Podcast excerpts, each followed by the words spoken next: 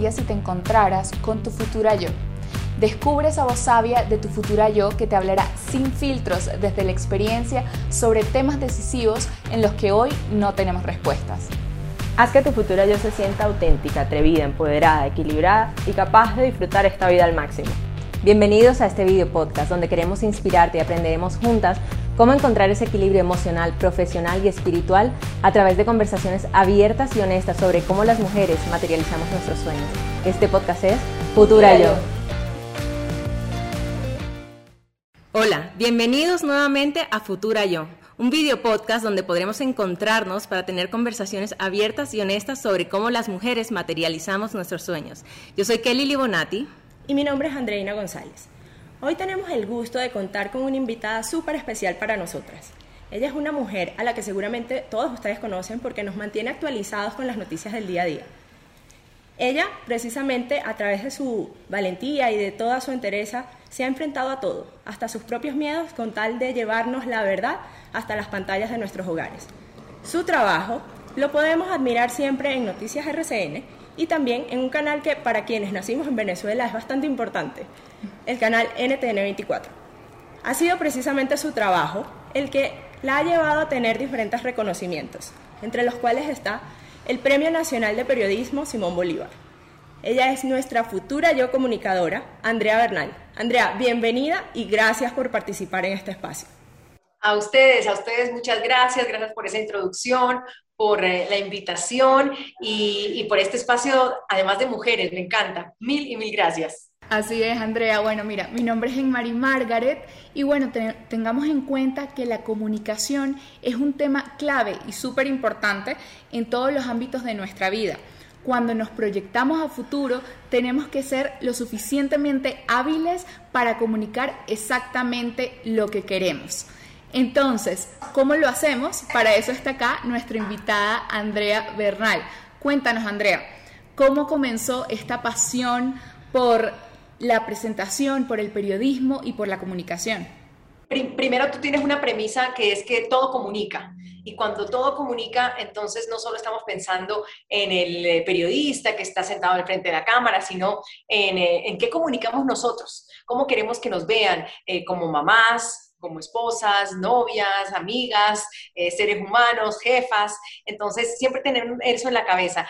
Todo, todo comunica y todo dice algo de nosotros, la manera como vestimos, la manera de las palabras que usamos, cómo tratamos a la gente.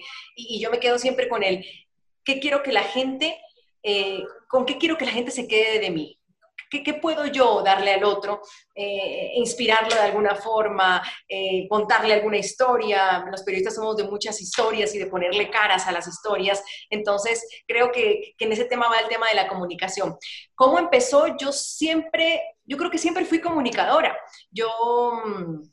A mí me encantaban las reuniones de adultos, mis papás me acuerdo que iban a, a, visitar a sus amigos y yo me sentaba ahí de 6, 7 años, no sé, a escuchar. Y me gustaba escuchar y me gustaba a veces opinar. Y entonces los amigos de mi papá decían como, ah, mira, esta niña tan conversadora o, tan, o, aprendí a escuchar y entonces de ahí a veces sacaba pues eh, conversaciones y ahí uno entre adultos escucha temas políticos o, temas de la familia. Y, y me acuerdo mucho de los amigos de mi papá por eso porque eran como tertulias muy bonitas donde yo simplemente a veces me sentaba a escuchar, iba, jugaba y volvía y escuchaba y eso me ha enseñado mucho en la vida aprender a escuchar, porque a veces que decimos que nos oímos, nos oímos pero no nos escuchamos y ahí también parte el problema de lo que vivimos eh, usualmente en nuestras familias, en nuestro trabajo, que no nos escuchamos. Y luego en el colegio siempre estuve como en el tema de la oratoria, em, de los discursos, del periódico del colegio, em, hacía los videos, no sé, era una cosa como, sí, como de es una vocación, algo que se, fue creando en mi, en mi casa y, y, me llevó a eso. Yo creo que siempre supe que quería ser comunicadora o, o, que quería estudiar periodismo, porque además eso también es una cosa, ¿no? Es que eh, cuando dicen el presentador y esto, pues es muy chévere presentar sin duda, pero eso es como, como una cúspide porque uno tiene que llegar a hacer pues todo lo que hace un periodista para llegar allá. eh, a la calle, producir, ser reportero, escribir, em, modular, aprender a manejar la voz, todas esas cosas y, preguntar, aprender, tener ese bichito del, de, que nada te queda claro. A mí me pasa a veces eso, pero espérate, no te entiendo, no, no, vamos de nuevo, explícame bien. Y a veces uno cae como, Dios mío, qué vergüenza, voy a terminar como que soy tonta. Ninguna pregunta es tonta. Cuando los de papá le decían a uno, ninguna pregunta es tonta, pregúntale a tus profesores lo que quieras preguntarle, nunca nada es tonto, porque al final, si no está claro para uno, pues no está claro para el resto. Y entonces yo tengo también ese bichito de, de preguntar, me gusta, me gusta preguntar, cuando no entiendo las cosas, me gusta volver a, y me gusta preguntarle a la gente no solo hablamos del político, sino a la gente en la calle, al taxista, cuando uno llega a otro país, en otra ciudad, en la mía, cuando yo vuelvo, yo soy ecuatoriana de nacimiento, pero mis papás son colombianos y llevo muchos años ya viviendo aquí en Colombia, entonces soy de las dos, pero, pero cuando vuelvo a mi casa, a mi ciudad, Guayaquil, me gusta volver a preguntar. Y yo creo que eso se trata también del comunicar, el, el preguntar, el que la gente le cuente, el no creer que uno se las sabe todas. Así que eso pasó, pasó en el colegio y siempre supe, siempre estudié periodismo, nunca me debatí entre dos carreras y, años después, pues estoy aquí con una gran oportunidad que me dio Colombia. Eh, también trabajé en Ecuador muchos años, pero ahora aquí ya mucho tiempo, como decía eh, ustedes, en RCN, en NTN 24 y también trabajo en las mañanas en la radio, que es apasionante además. Excelente. Y yo quería, bueno, que tú nos comentaras o que le comentaras también a nuestras futuras, eh, cómo crear esa credibilidad, esa confianza en nuestras vidas personales y en nuestra vida profesional al mismo tiempo. Pues mira, yo creo que con, con trabajo como honesto se llega a, hacer, como a tener lo único que tiene un periodista, que yo digo, que es la credibilidad. O sea, es, el nombre nada más, porque uno... Mm, pues dinero, hacerse rica de esta profesión, pocón, pocón. Eh, em, eh, ¿Qué más? Em, fama, ah, la fama es como esporádica, sí, que la gente te reconozca en la calle, bonito, bonito, que la gente te escriba, que la gente te admire, que la gente de un carro a otro o algún día te diga, ah, usted es de verdad, la veo todas las noches, sí, es muy, muy lindo, eso es, se aprecia muchísimo, pero el día, que, el día que no sales en televisión y el día que te fuiste una semana de vacaciones y el día que renunciaste y el día que se acabó esto, pues se olvidan de ti. La televisión es muy, es muy infiel, digo yo. Eso se le olvida, se olvidan de uno rapidísimo. Entonces yo creo que, que al final lo único que uno labra, como en todas las profesiones igual, pero en el tema del el periodismo, es la credibilidad. Es, es, sentarse todas las noches y decir las cosas como son y tratarlas de decir de una forma equilibrada y tratarlas de no tener ningún como sesgo en el sentido de los radicalismos, sino tratar de, de, de, decir las cosas como son, em, datos, decir las noticias. Y si uno llega a un momento de opinión, que me parece que también en el camino del periodismo eso es importante, también marcar una agenda de opinión, pues ya la gente decide si le crea uno o no. Pero yo creo que el tema de la credibilidad es muy, muy importante y eso es como todo un camino que se labra frente a, a, ser disciplinado, a ser juicioso, a, a, no decir mentiras. Ahora en esta época de fake news, saber que si te llega algo, que no vaya a ser como esa tentación de, ah, llegamos retweet o me llegó un video y lo pongo porque sí. Si no, no, no, venga. Es, preguntemos, escuchemos, hablemos, eh, de dónde vino esto, cuál es tu fuente, porque a mí cada vez que me llega una cosa me da mucho miedo a veces tuitearla porque yo digo, o sea, no me puedo equivocar. Eh, no, no, me puedo equivocar, que la gente haga retweet y like y esto se vuelva y después yo tenga que decir, ay, no, es, perdóneme, este video era del 2020, 2010 y no era de ahora, o esta información no era de una fuente y ahí es donde va mermando tu credibilidad. Entonces yo creo que eso es como buscar el equilibrio, que como todo en la vida es muy difícil, pero, pero hay que buscarlo. Bueno, Andrea, pero tú mencionabas hace un rato también un tema súper bonito, y es cómo comunicamos en nuestras diferentes facetas, como madres, como mujeres, como jefes, como líderes. Cuéntanos cómo haces tú para manejar esos días, entre comillas, malos, que se dan a veces a nivel personal, cuando te toca también salir y enfrentarte pues a, a, una cámara para llegar a las pantallas pues de de todas esas personas que están esperando también mantenerse actualizados. ¿Cómo manejas tú esto? Pues mm, no, no, no, no sé si hay una, eh, como, como una medicina, no, no sé si hay una, una, varita mágica que te diga, mira, si tú tienes un día malo, entonces te levantas y tienes que hacer esto, porque yo creo que a todas nos pasa, ¿no? Eh, nos levantamos a veces con el, con el mal pie, nos pasa algo, resulta que entonces todo es dramático, llega tu hijo y entonces está, eh, no quiere conectarse, y no quiere bañarse, y entonces en la radio no estás concentrada, y entonces tu jefe te regaña, y tú, Dios mío, pero entonces, ¿qué, qué, qué mala emisión fue esta? Y luego entonces resulta que la empleada no llega, y entonces con quién deja ahí se va como acumulando todo, que tú dices, Dios mío, tengo que irme a la una de la tarde al canal y, no he logrado resolver la mitad del día, que, que también te termina siendo muy importante, ¿no? Entonces yo pienso que, no sé, es una cosa como de, bueno, no sé, vamos a calmarnos. Primero que todo, a mí me gusta como, yo, yo tengo, que creo que es algo bueno, que soy muy problem solver, dicen los gringos. Eh, resuelvo problemas. A mí me encanta resolver problemas. Entonces, deben un problema y yo se los resuelvo. Y me gusta que sean rápidos, además. Entonces, no, oye, necesito un médico, ya te, yo te consigo, yo no sé qué, y es ya, mira, necesito un pasaje, ya también te recibo. Y una, yo soy muy así, muy de resolver problemas. Entonces, creo que eso pues me ayuda en la vida normal y en el trabajo en que en que pues además tenemos las mujeres que somos el multitasking, que eso, que, eso es verdad, o sea, eso no es mito.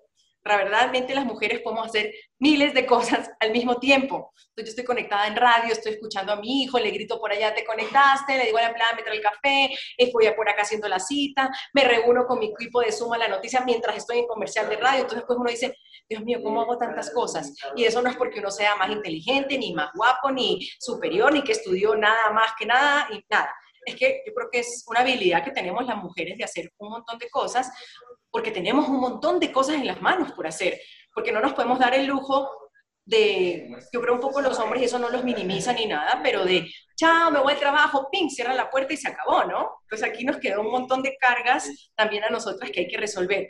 Em, entonces, creo que esa es una virtud de que yo resuelvo problemas, no me quedo en ellos como friciada de Dios mío, ¿y ahora qué hago y cómo y no? Y entonces el drama no, yo, yo resuelvo. Y luego, y luego sé que tengo que cumplir con. O sea, sí, uno puede estar muy triste, uno puede estar golpeado, llega uno a su oficina, no sé, si quiere gritar, si quiere llorar un rato, se le caen uno las lágrimas, dice, bueno, pero como todo en la vida uno se recoge y dice, pues hay que seguir, tenemos que seguir y yo creo que eso se trata de la vida en general, ¿no? De, de, recogerse y, y, seguir adelante en los malos momentos y, y, aprender de ellos y decir siempre, mañana será otro día. Cerremos este libro por hoy, que mañana va a ser otro día. Entonces yo creo que, que, que, va en eso, no es que nunca se desarme uno, no es que nunca se sienta mal uno, no es que uno parezca que todo el tiempo está súper sonreída y además guapísimo y disfrazado de periodista, como yo digo en las noches, pero, pero hay una capacidad de, recogerse, de resiliencia, de decir, ok, ya, hoy, hoy no fue el día, pero mañana será mejor. Así es. De acuerdo. Sí, Andrea, y yo creo que también lo que nos comentas y, y, lo que le da también a las mujeres es esa capacidad que nos estás diciendo de resolver problemas, punto número uno. Luego lo que vas haciendo es adquirir esa responsabilidad que nos dices, pero ¿qué hace la Andrea el día a día? ¿Qué hace con estas rutinas y estos hábitos eh, que le hacen también construir toda esa disciplina? Como que cuáles son tus rutinas y esos hábitos que no pueden faltar para que te salgan a cabalidad todas estas funciones que tienes que cumplir en el día. Yo creo que eso viene de la educación, ¿sabes? Y cuando yo miro atrás mi vida, no es una cosa que he hecho de, de ahora. Eh, yo creo que viene de, de, cuando yo era niña. Y, claro, yo, uno echa el cassette para atrás y, la educación es todo. Mi papá era un hombre muy disciplinado, era muy, muy estricto, podríamos decirlo. Y, eso, pues yo siento que hoy trae sus réditos en, en mi hermano, en, en, mí, en lo que hacemos, en lo que hemos logrado, porque eso viene de, es que viene de la educación el ser disciplinado te lleva a un montón de lugares eh, buenos. Y cuando digo disciplinado, no me refiero a esquematizado, cuadrado, que no pueda ser em, flexible ante las cosas de la vida. eh, porque yo soy muy flexible. Si tú me dices ahorita, pues si tengo el tiempo, eh, mira, André, puede ser 15 minutos, no sé qué, o puede ser, pues lo buscamos, no tengo, no, tengo, no, es que ya no puedo, no, cuando la gente le cambia las citas y uno se pone como todo. No, yo, yo creo que yo soy bastante flexible pero siento que, que, el hecho de la, la, disciplina, y cuando me refiero a disciplina no es esta de la sangre entra, la letra entra con sangre que nos dicen, ¿no? sino la disciplina de, de hay que cumplir con las cosas que te propusiste que hay que ser puntual, que hay que llegarle a la gente a tiempo, que la televisión también te ayuda a ser muy disciplinado, porque tú no puedes llegar a, tu noticiero a las 7 y 5, ni a las 7 y 1. Tú tienes que llegar a ese noticiero a las 6 y media, a las 6 y 40 por muy tarde. Entonces, la, la, televisión no te espera, la radio no te dice, ay, disculpen, es que la presentadora no ha llegado, entonces vamos a poner muñequitos. Entonces, la televisión es, es disciplina.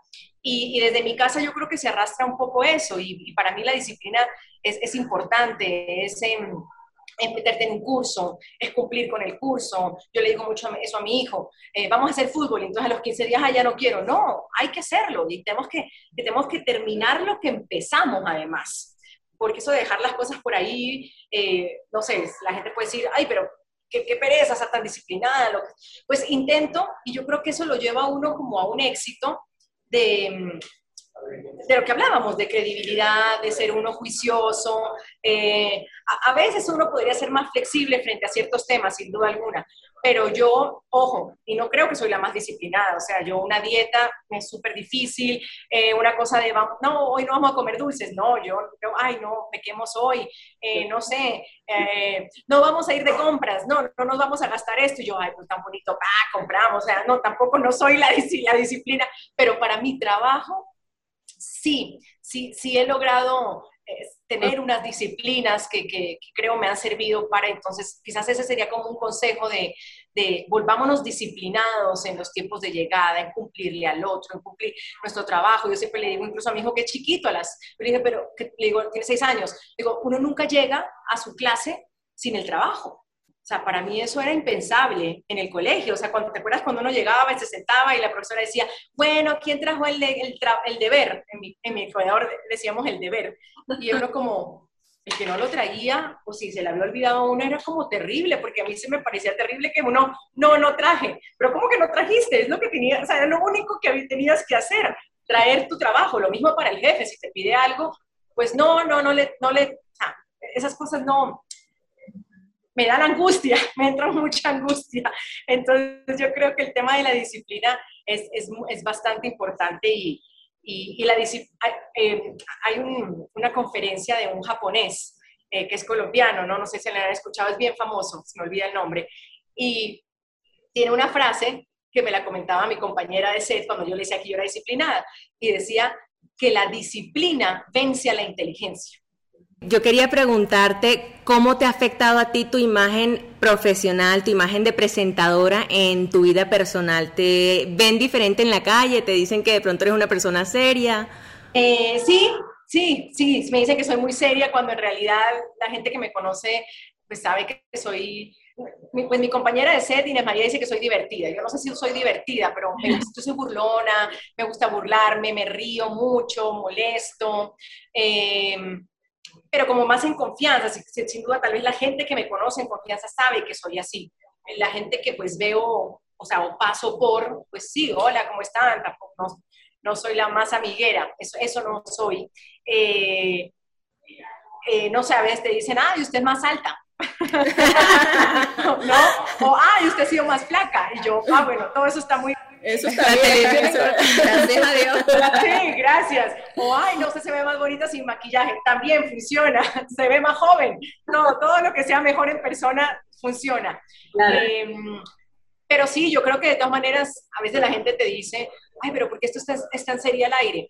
Y, y ojalá pudiéramos todos reírnos más al aire y disfrutarlo un poco más pero, pero pues las coyunturas, yo digo, las coyunturas, las noticias, eh, quisiéramos dar mejores noticias y, buenas noticias, pues a veces no nos dan para empezar, un, no sé, un noticiero como, hola, ¿cómo están? Hoy hubo muchas protestas y vandalismos. Sí, claro, requiere seriedad.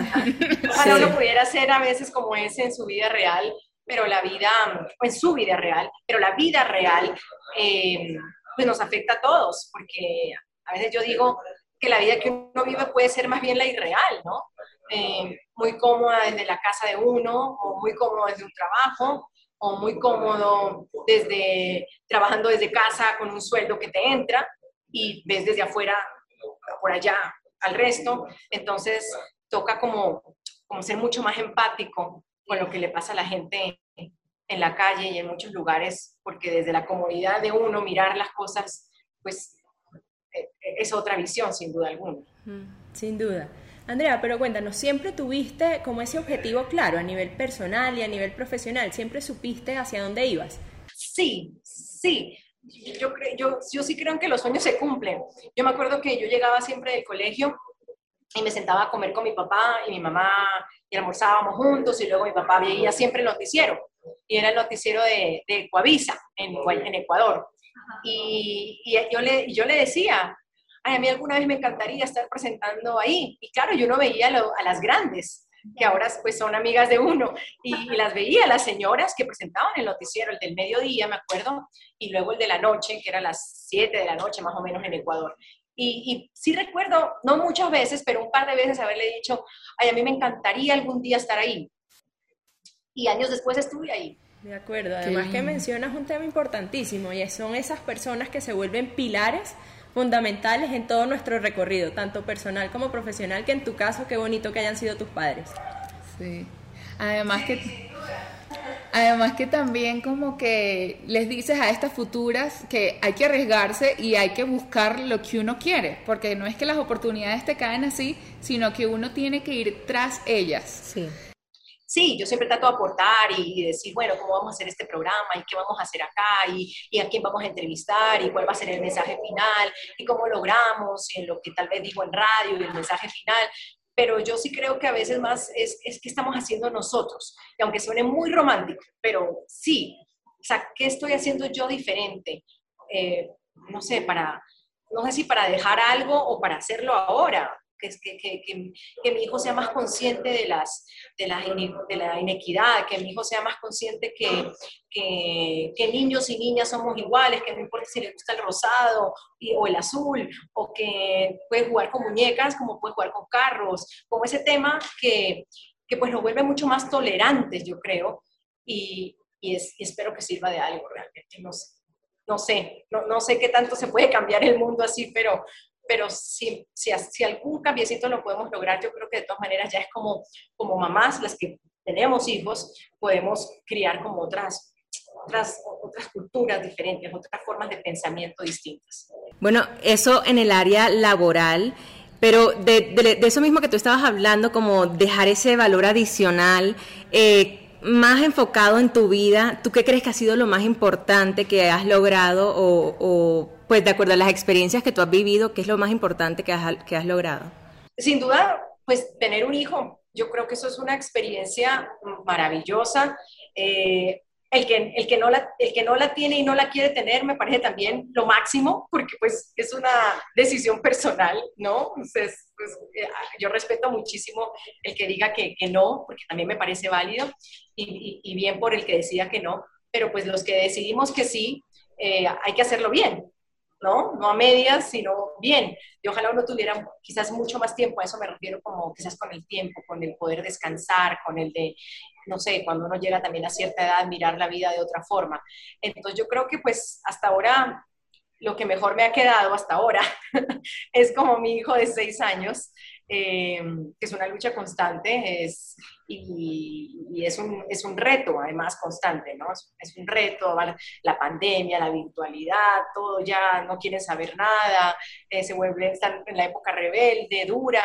Eh, o sea, no, no, tenemos ni idea lo que esta pandemia les va a causar a esas nuevas generaciones que apenas estamos viendo cómo cómo están cansados de la virtualidad, cómo quieren ir al colegio, cómo tienen miedo de salir a la calle, como el tema de las manifestaciones también afuera, y la gente en la moto, y por qué hay mucha gente, y, y por qué queman policías, y por qué disparan. Entonces, todas estas cosas que uno cree que no, pero les van permeando, eh, yo creo que ha sido eso. Y y no sé, tal vez mi capacidad y mi adaptabilidad para moverme en el mundo. Yo he vivido en Washington, he vivido en Nueva York, he vivido en Guayaquil, he vivido en Quito, he vivido en Bogotá y el día que me digan que tengo que irme a vivir pues ojalá sea un lugar bonito, ¿no? Pero si me tengo que volver a cambiar, no soy muy de, de terruños, sino como de experiencias. Entonces, no sé, quizás pensando eso, la, eh, como, como la capacidad de haber vivido en muchos lugares, yo creo que también eso lo hace uno como mucho más abierto al mundo, a, a, escuchar gente, a conocer gente de otras partes y, necesariamente no diferentes culturas, solamente el hecho de, de tener gente de otros países y, y, ser un colombiano y un ecuatoriano, un peruano, tenemos tantas cosas distintas y similitudes que yo creo que eso me ha enriquecido muchísimo. Así como que tal vez ese, lo más preciado que he hecho en mi vida personal es un hijo sin duda alguna, y, y, poder recorrer el mundo y vivir en varios lugares que me han aportado muchísimo. Me parece bonito eso que dices que lo más importante que has creado es tu hijo, porque si, te, si tú te pones a pensar, en realidad es un poder muy grande que tú tienes con respecto al futuro, porque tú estás creando una persona que a la larga, más adelante, va a ser parte de esa sociedad que va a tener que, eh, que de pronto, si él decide irse por la política, pues de pronto, ¿sabes?, eh, manejar un país, o si incluso es eh, empresario, pues también manejar, manejar gente y pues hace parte también de, de, nuestro, de nuestro futuro. Y, es que ese es el problema, la gran responsabilidad. Por eso también digo que las que deciden no tener hijos o las parejas que deciden no tener hijos también las aplaudo porque se quitaron tremendo peso de encima, no creas. Y yo tengo uno y no más. Eh, esa, esa, segunda responsabilidad no me la he hecho encima. Eh, pero sí creo que si ya uno dice que lo va a tener, o pasó o lo que sea, eh, hay que hacerlo bien, ¿sabes? Hay, hay, que, hacerlo, hay, que, hay que hacerlo bien, no, no a medias, hay que hacerlo bien. Pero porque sí, lo que tú dices, yo sí creo que quizás es de las cosas que más me quita el sueño, ¿sabes? Como la responsabilidad que adquirí, más allá de mi trabajo, eh, no sé, pagar mañana el agua, la luz, ¿no? Es qué voy a dejar aquí metido, ¿no? En esta semillita, ¿qué, qué va a haber de mí? Eh, no sé, a veces cuando se queja de que por qué voy y viajo tanto, a veces me dice, no sé, le digo, tengo tal entrevista en Ecuador, ¿y por qué le dijiste que sí? Entonces, claro, él no entiende, entonces me dice, pero una vez le dije que iba a entrevistar a Evo Morales en Argentina y que me tenía que ir a Buenos Aires. Pero ¿y por qué le dijiste que sí a Evo Morales? ¡Qué divino! Entonces, eh, ahí te das cuenta que sí necesitan mucho más de ti, de tu tiempo, tal vez el tema esa de la calidad versus la cantidad es verdad, pero siempre queremos darles igual más tiempo, ¿no? Para, para, para estar con ellos, para compartir y, y, y, para que vean cosas en ti que tú crees que pueden ser valiosas, ¿no? Por ejemplo, el hecho de que yo trabaje mucho, de todas maneras me parece que es valioso que la vea, ¿no? Ah, yo tuve una mamá trabajadora que hacía, que venía, que volvía, que era activa. Eh, me parece que puede ser valioso. Eh, ojalá teniendo el equilibrio que no, no diga, mi mamá nunca estaba, ¿no? No sé, ojalá, espero. Ay, pero a mí me quedó la duda entonces ahora de cuál fue, o sea, cuéntanos, no sé, una anécdota de cuál fue este evento muy importante en tu carrera a nivel profesional que dices, wow, logré esto y, y ahora qué. O sea, este fue como tu top, cuéntanos.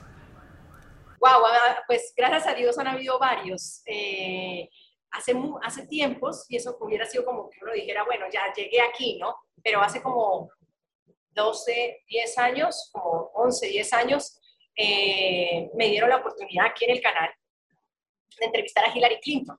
Y entonces ella estaba, eh, era secretaria de Estado y viajaba por América Latina y entonces la, la, cuadraron para entrevistarla y, y fue una cosa súper chévere porque no había mucha gente que hablara inglés. Entonces, como, ¿quién habla inglés? yo hablo inglés. Entonces, eh, otra cosa que hicieron bien mis papás, eh, siempre, no, tienen que meterse en un colegio donde hable inglés. Entonces, cuando en, en, en, Colombia, apenas como hace 13 años atrás, no mucha gente en las salas de redacciones hablaba en inglés.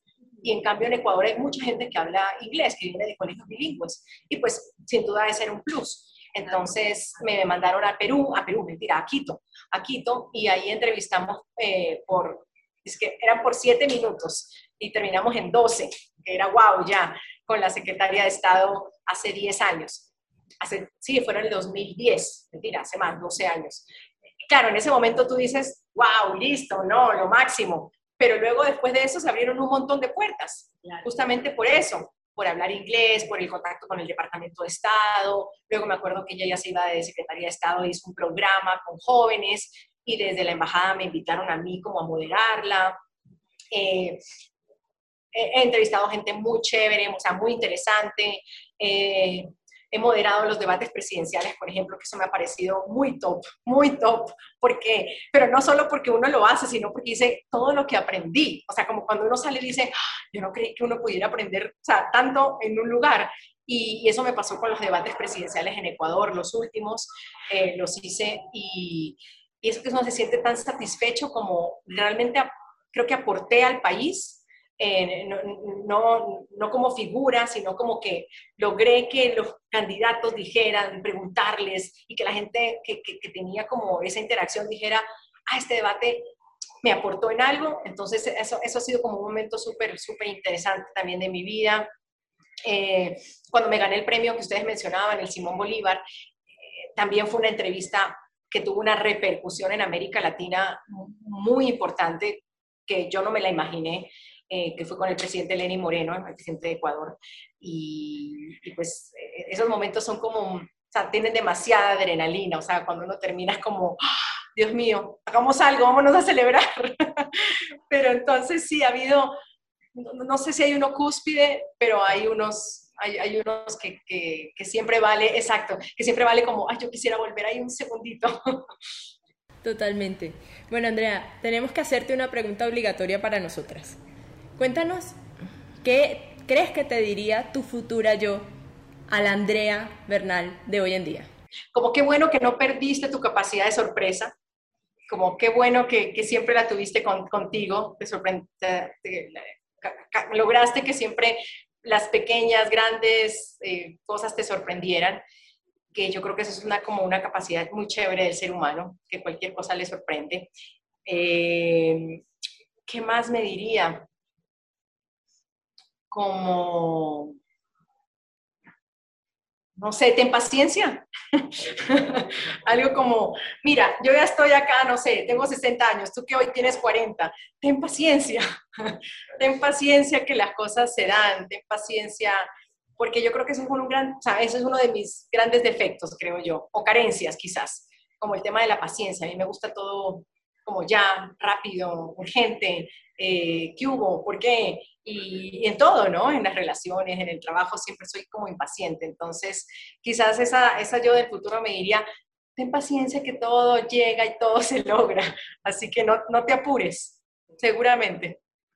Qué bonito. Bueno, entonces Andrea, te cuento que ahora llegó el momento divertido. Cuéntanos, Kelly, cómo va a ser. bueno, vamos a hacer una pequeña dinámica en donde te vamos a hacer unas preguntitas muy rápidamente y tú rápidamente nos tienes que contestar. La idea es que sea tan, tan, tan para conocerte un poquito más y que también tú nos des de pronto unos pequeños tips. Comenzamos. Dale. ¿Cuál es la persona que más admiras? A mi papá. ¿Cuál fue el último libro que leíste? El de Michelle Obama. ¿Y cuál te gustaría leer a futuro? El de Barack Obama. Lo tengo ahí en el estante, pero ni lo he volteado a mirar. Pero el de Barack Obama. ¿Cuál es el mejor lugar para ir de vacaciones? Las playas en Ecuador. ¿Y qué país te gustaría conocer? No sé, algo en Asia. No conozco Asia. Algo en Asia, no sé. ¿Qué es lo mejor de tu trabajo y lo peor de tu trabajo? Lo mejor de mi trabajo es la cantidad de gente que uno conoce, interesante, importante, aportadora, y lo peor es el tiempo que uno le tiene que dedicar a esto que es, es, es, muy sacrificado. Pues Andrea, eh, quiero darte las gracias por acompañarnos el día de hoy, por tomarte este tiempo con nosotras y responder a estas preguntas, compartir este espacio, porque sé que muchísimas mujeres se van a sentir inspiradas con, con todo lo que tú nos has compartido el día de hoy. Y para ustedes futuras también darles las gracias por acompañarnos en un eh, nuevo episodio y no se olviden de suscribirse a nuestro canal de YouTube y Instagram.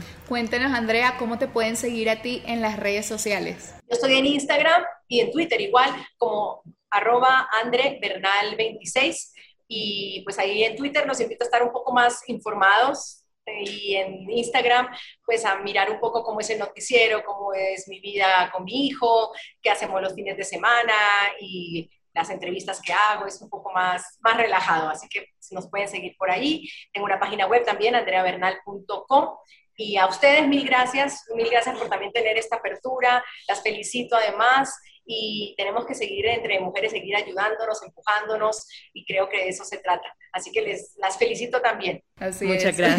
Muchas gracias, Andrea. De verdad fue un gusto tenerte con nosotras.